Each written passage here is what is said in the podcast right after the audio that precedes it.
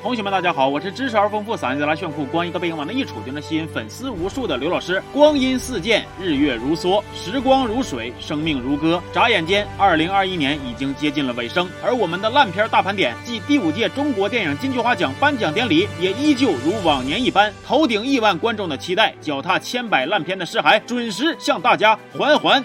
走来，今年的奖项竞争照去年相比，明显是激烈了不少。光是入围作品就有将近二十部。经过我们组委会认真严谨的层层筛选，最终非常艰难的决出了几位烂出风格、烂出特点的获奖作品。究竟本届金菊花的大奖会花落谁家呢？让我们拭目以待。年度最诈骗电影《日不落酒店》。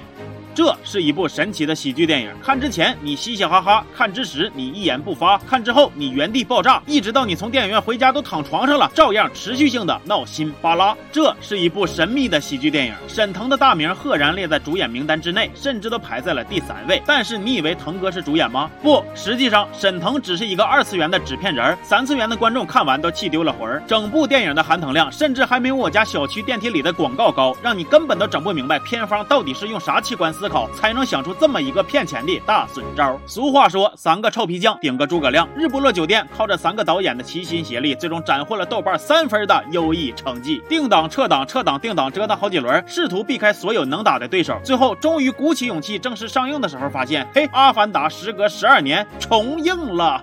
哎呦我去了，这命啊硬啊！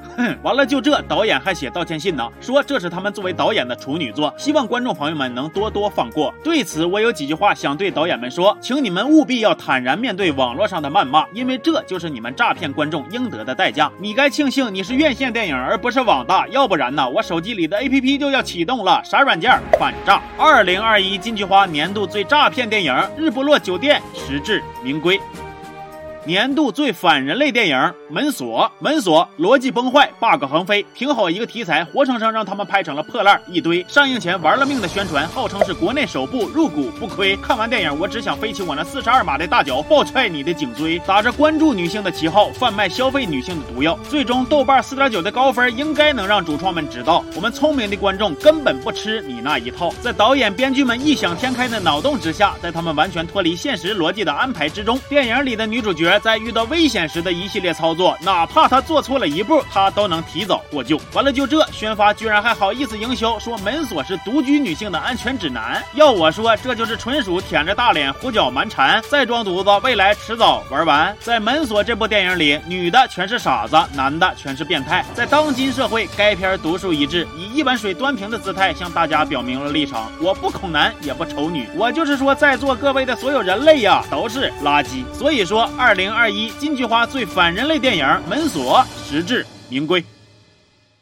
年度最催吐电影《八月未央》。一部情节俗气老套，明显与二零二一年水土不服，但上映于二零二一年的爱情电影；一部既做作又无聊，但死不承认自己无聊的爱情电影；一部没屎硬往外挤，没屁硬割了嗓子的爱情电影。七月与安生豆瓣七点六，而八月未央豆瓣三点三。这个血淋淋的案例让我们明白，原来这就是七上八下。中国文化果然博大。精深呐！影片讲述了一个非常疼痛的伤感爱情故事。我有一个处了十年的男票，但出轨了，痛不痛？痛死了！男票的出轨对象是我好闺蜜，但是闺蜜还是很在乎我，因为我跟他妈长得一模一样，痛不痛？痛死了！我闺蜜跟我男票打个野之后怀孕了，痛不痛？痛死了！最后我自杀了，我男票出国了，我闺蜜还把孩子生下来了，痛不痛？痛死了！你就说痛不痛啊？痛死了！八月未央，一部非主流文学金句大词典，主角人均在劫难逃，观众看完鬼哭狼嚎，八月未央，一场收割观众耐心的冷血狂宴，所有狗血的情节都可以交给时间。独留一脑袋问号的观众们感慨万千。八月未央，吃饱了看能清肠，饿着肚子看能气饱，结婚的看了能避孕，单身的看了想逃跑。二零二一金菊花年度最催吐电影，八月未央，实至名归。年度最催眠电影《阳光劫匪》，《阳光劫匪》豆瓣评分三点七，全片短短一百零七分钟，却成为了观众漫长人生中无法磨灭的至暗时刻。看完电影后的闲者时间，会让你为了票钱而闭门思过，不断的质问自己为何要犯下如此弥天大错。导演过去有过高光，主演阵容也还算像样，但你要非问电影到底讲了点啥，对不起，我早已将剧情遗忘。电影里有老虎，但不是漂泊的老虎；有马力，但不是羞羞的马。马力。老虎丢了，他们想找，飞檐走壁，一顿瞎搞。最后老虎一个零件没少，只留下观众摸不着头脑。银幕内闹闹哄哄，银幕外睡眼惺忪。银幕内热热闹闹，银幕外耷拉脖塌腰。阳光劫匪主题严重跑偏，想展现的内容太多，但实力跟不上趟，仿佛在毕业答辩现场跟导师们玩说唱，风格极其割裂，既想文艺忧伤，又想荒诞搞笑，就像给谢广坤戴了一顶绅士的小礼帽。总结起来四个大字：无聊加胡闹。所以，二零二一金菊花年度最催眠电影《阳光劫匪》实至名归。年度最翻车电影《第一炉香》，《第一炉香》高配版喜宝，讲述了一段骆驼祥子与虎妞之间那缠绵悱恻、凄美动人、纠缠不休、絮絮叨叨的爱情故事。本来应该是一部板板正正的文艺片，结果活生生被拍成了一个傻白甜恋爱脑爱上大无语下头男的青春疼痛狗血文学片。张爱玲曾经说过，一部电影想要抓住观众的心，要先抓住观众的胃，所以片方直接把彭于晏和马思纯硬往观众的脸上怼，也不管选角选的到底对不对，健康自信。的彭于晏搭配双眼无神的马思纯，就好像健身房教练正在逼着疲惫的学员玩了命的练臀。影版《第一炉香》里的乔吉乔不用再颓废易碎，因为这个体格子，哪怕去拉黄包车都能大富大贵。葛卫龙也不再需要迷茫软弱，找个班上好好工作，美好幸福的生活定能靠勤劳的双手斩获。《第一炉香》选角翻车，演技翻车，台词翻车，甚至连气氛都能翻车。电影恨不得拿圆葱芥末胡椒面霍吧霍吧全抹观众脸上，结果观众不仅一滴眼泪。泪掉不出来，电影院里甚至还弥漫着一片欢乐与祥和的气息。这就是光影的魅力，这就是烂片的神奇。二零二一金菊花年度最翻车电影《第一炉香》实至名归。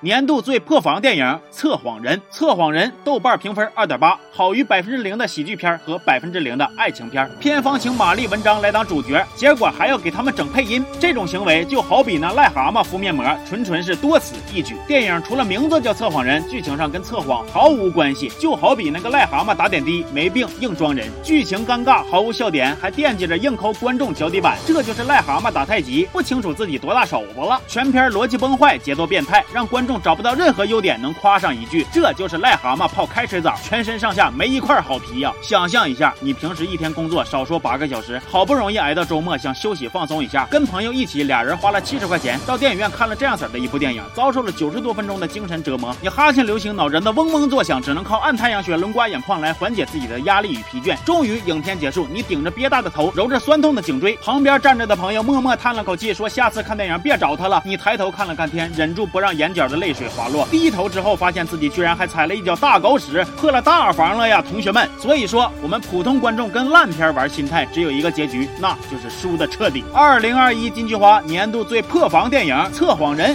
实至名归。接下来，终于到了最激动人心的时刻，我们即将迎来本届金菊花的最终大奖。相信这位获奖选手的名字，大家心里已经或多或少的猜到了。没错，就是他。让我们全体起立，将最热烈的掌声献给他。二零二一金菊花年度最化神奇为腐朽奖，《图兰朵魔咒缘起》。图兰朵由曾经指导过《功勋》《甄嬛传》等诸多高分影视作品的著名导演郑晓龙执导，由关晓彤、姜文、胡军、苏菲玛索等众多知名演员主演。老话说，三分天注定，七分靠打。打拼，而三点二分的图兰朵用多出来的零点二分向观众证明：爱拼不一定会赢，但乱拼一定不行啊！行就是行，不行就是不行，不行之时多行都不行，行之时不行也能行。有时候你可能觉着你不行，但其实你行；有时候你可能以为这次绝对能行，结果最后哎就是不行。作为值得写进教科书做反面案例，以供警示后人的传世经典，图兰朵就像以上这一堆车轱辘话一样，让观众是迷茫混乱、疑惑蒙圈，脑袋里差点就憋出大血栓。所有演员都。都搁那自己演自己的，气氛异常割裂，彼此毫不相干。大佬们事了拂衣去，深藏功与名，结束了这场自嗨的狂欢。最后赶到现场，只剩下受到伤害的观众，就像被挖了心的笔杆。有人花钱吃喝，有人花钱点歌，有人花钱美容，有人花钱按摩，有人花钱买票去电影院看《图兰朵》，不是嫌钱太多，就是电影解说。有人看完想尿尿，有人看完想睡觉，有人看完想尖叫，有人看完想上吊。中西合璧，让人喘不上气；奇幻爱情让人心肺麻痹。我思前。前想后想了快俩月，咋都想不明白，到底为啥能让如此强大的阵容烂得如此彻底？到底为啥他们能让一部电影从头到尾全是腐朽，看不着一点神奇？所以今天二零二一金菊花年度最化神奇为腐朽奖必须颁给他——图兰朵魔咒缘起。让我们再次起立，整齐而响亮地说出那四个大字：实至名归。快乐的时光总是短暂。我们二零二一年烂片大盘点暨第五届中国电影金菊花奖颁奖典礼的全部奖项到这里就颁发完毕了。烂片还有很多，但不是都能上车。奖项角逐激烈，烂的不出彩儿都不值得被我一说。不知不觉之间，我们已经携手走过了诸多春夏，并肩跨过了几多春秋。感恩有老同学的支持，感谢有新同学的喜爱。衷心祝福大家在新的一年，不管是学习、工作还是感情生活，都能越来越好。同时，我也衷心希望咱们金菊花颁奖典礼的入围选手能越来越少。最后还是那句老话，不管烂片有多难看，总有老刘与你相伴。满腔热血为谁赌？只为我家刘彦祖。咱们明年再见。